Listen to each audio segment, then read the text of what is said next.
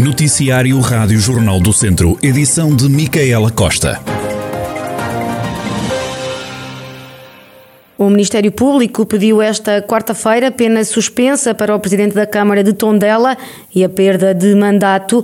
O autarca e o Vice-Presidente, Pedro Adão, estão acusados de terem recebido indevidamente ajudas de deslocação ao serviço da autarquia. Nas alegações finais, a Procuradora-Geral entende que a simples ameaça de pena de prisão é suficiente e o facto de terem devolvido o dinheiro serve de atenuante. Já a defesa alegou que a perda de mandato não faz sentido porque os factos ocorreram entre 2010 e 2017.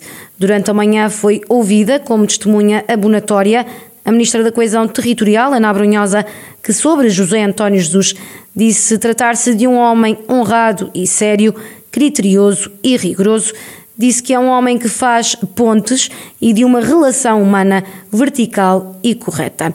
Os arguídos voltaram hoje ao Tribunal de Viseu. Já durante a manhã, o inspetor da Polícia Judiciária de Coimbra confirmou a existência de incongruências e documentos alterados depois do início da investigação. Os autarcas de Tondela estão a responder por alegadas irregularidades com o pagamento de deslocações feitas em viaturas do município e colocadas como viaturas próprias. O Ministério Público acusou-os dos crimes de peculato e falsificação de documento e que terão ocorrido entre 2010 e 2017. A partir desta quinta-feira são retomadas as visitas aos doentes internados no Centro Hospitalar Tondela Viseu. Rafael Santos. Depois de estarem temporariamente suspensas devido à pandemia, as visitas regressam ao Hospital de Viseu, ainda que com algumas novidades e restrições. Cada doente passa a poder ser visitado apenas por uma pessoa por dia, por um período de 20 minutos. Em cada visita, a presença no interior do quarto é permitida permitida a um visitante de cada vez. Preferencialmente deverá ser sempre o mesmo visitante. Nos vários dias de internamento do utente, explicou à Rádio Jornal do Centro a unidade hospitalar. As visitas acontecem todos os dias entre as 2 e as 5 da tarde e requerem marcação prévia que deve ser feita entre as 11 da manhã e a 1 da tarde e as 5 da tarde e as 7 da noite por telefone, endereço eletrónico ou presencialmente no balcão de informações. O uso da máscara vai manter-se obrigatório, tal como a apresentação do certificado digital. Continua ainda a ser necessário que se cumpram as regras impostas pelas autoridades de saúde, como o distanciamento físico etiqueta respiratória, utilização correta da máscara e higienização das mãos. O centro hospitalar alerta ainda que para visitas nos serviços de pediatria, neonatologia e obstetrícia, onde vigora um regime especial, deverão ser contactados os profissionais desses serviços. As visitas regressam assim esta quinta-feira ao Hospital de Viseu, mas ainda com algumas restrições. O despiste de um veículo ligeiro causou esta manhã um ferido grave e um ferido ligeiro na estrada municipal 519 entre Paraduça e Alvite, no Conselho de Moimenta da Beira. O carro, ocupado por um casal, um homem de 82 anos e uma mulher de 77, ter-se-á despistado sozinho acabando por sair da estrada. Segundo confirmou o comandante dos Bombeiros Voluntários de Moimenta da Beira, José Requejo, não havia nenhum obstáculo que levasse ao despiste, sendo que o tempo estava seco e havia sol. Os ocupantes da viatura tiveram que ser retirados pelos bombeiros, mas pela posição e estado do carro não foi necessário recorrer a manobras de desencarceramento.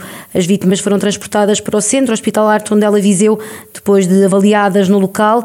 A mulher acabou por ser considerada um ferido grave grave, já que demonstrava algumas queixas respiratórias e ao nível do tórax, o homem que conduzia a viatura teve ferimentos ligeiros. Os profissionais de emergência médica e autarcas estão unidos nas críticas às demoras no IP3. As obras na estrada têm provocado longas filas de trânsito. O comandante dos Bombeiros Voluntários de Carregal do Sal, Filipe Lopes, garante que tem sido muito difícil gerir o transporte de doentes urgentes devido às sucessivas filas de trânsito muito demoradas no IP3, na zona de Penacova. As obras do IP3, algo que já demora há imenso tempo, tem causado alguns transtornos na, naquilo que, que concerne ao transporte de doentes não urgentes. Aquilo que tem acontecido é que os nossos operacionais, em conjunto com o pessoal que faz a gestão do serviço diário, têm projetado trajetos alternativos, por forma a fugir um bocadinho a essas tais filas extremamente demoradas e que, na verdade, acaba por dificultar muito aquilo que é a gestão diária do transporte de doentes. Ou seja, nós temos, por exemplo, programado dois ou três transportes para, para Coimbra, faseados, e uh, o passa por ir a Coimbra, deixar um, vir ao Carregal buscar outro, e com essas demoras nós não conseguimos de todo fazer, fazer esse tipo de, de gestão. Aquilo que nós temos feito, por exemplo, no sentido de Viseu-Coimbra, é sair uh, na raiva e procurar o circuito alternativo paralelo ao, ao IP3, e o mesmo acontece no sentido Coimbra-Viseu, normalmente na zona de Sozelas, e apanhamos o mesmo, o mesmo circuito alternativo e acabamos por sair ou na Espinheira ou depois na Raiva, tudo depende depois das filas que existirem. O Presidente da Câmara de Mortágua nos conta também a preocupação pelos transtornos causados pela demora que as obras no IP3 continuam a causar na zona de Penacova. Eu vejo com muita preocupação, nomeadamente porque estamos a 50 km de, do, do hospital e é dramático para os nossos bombeiros verem, portanto, o seu trabalho por vezes interrompido por, por situações desta natureza. Neste momento não houve o cuidado devido para salvaguardar estas situações. Depois temos a nossa economia que, que continua a ser drasticamente penalizada por tudo isto. Nós queremos chegar ao porto de Aveiro ou da Figueira da Foz e queremos ir para a Europa e isto é uma desgraça permanente porque o IP3 é um estrangulamento que não permite que consigamos chegar rápidos e que sejamos eficientes na entrega dos nossos produtos. Lamentável, sem dúvida nenhuma, não sei o que é que a Estradas de Portugal pensa sobre isto, eu não tive nenhuma comunicação, além de receber aqui um papel dizer que havia constrangimentos, mas jamais pensei que fossem desta gravidade. Autarcas profissionais de emergência, mas também as transportadoras todos com o mesmo sentimento de que a demora na circulação está a prejudicar os utilizadores do IP3. Já foi lançada a primeira pedra da obra da estação elevatória de águas residuais de Bigas, em Viseu. Trata-se de um investimento de cerca de 350 mil euros para anular uma fossa da localidade. Conceição Azevedo, Presidente da Câmara de Viseu, diz que é uma das apostas na coesão territorial do Conselho. Estamos a falar aqui uh, de uma obra que, enfim, teve aqui alguns percalços pelo caminho, que o concurso ficou deserto mais que uma vez, mas finalmente estamos aqui a assinar este auto de consignação desta empreitada, uma empreitada que tem um montante associado considerável, são cerca de 350 mil euros, e que vai servir uma população de cerca de 1.100 habitantes. Uh, é uma obra estruturante e fundamental e é, de facto, a aposta na coesão territorial. Estamos a falar, mais uma vez, de uma freguesia de baixa densidade e por isso eh, há que garantir, ou seja, as pessoas que vivem em Lourdosa ter as mesmas condições, eh, qualidade de vida que nós temos no, no nosso Conselho tem que ser para todas as freguesias, sejam elas de baixa ou de grande densidade, portanto, ou média densidade, eh, eh estas condições têm que ser proporcionadas a todos, a todos os, os habitantes deste Conselho.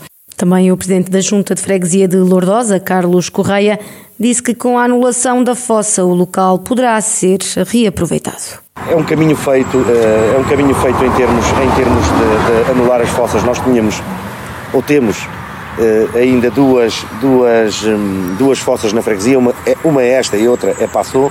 Já anulámos neste, nestes últimos tempos eh, a das Quintés, portanto só ficamos mesmo com uma fossa a funcionar que será hum, Passou. Não é que seja não é que seja um equipamento que, que, que cause uh, muitos problemas, mas não deixa de ser uma fossa. Portanto, fica resolvido. Uh, agradecemos o, o, investimento e dizer, portanto, que, que, que é uma mais-valia, porque realmente, portanto, aquela fossa, uh, estando anulada, portanto, ficará ali também um espaço que poderá depois ser usufruído para outras, para outras situações que possam daí vir.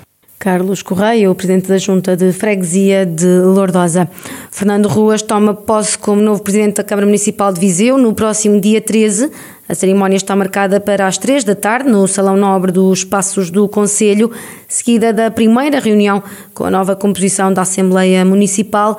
Fernando Ruas, que era até agora deputado na Assembleia da República, eleito pelo Partido Social Democrata, assume assim o cargo que ocupou durante 24 anos. Com a saída do autarca do Parlamento, a bancada eleita pelo Círculo de Viseu vai ter novos protagonistas.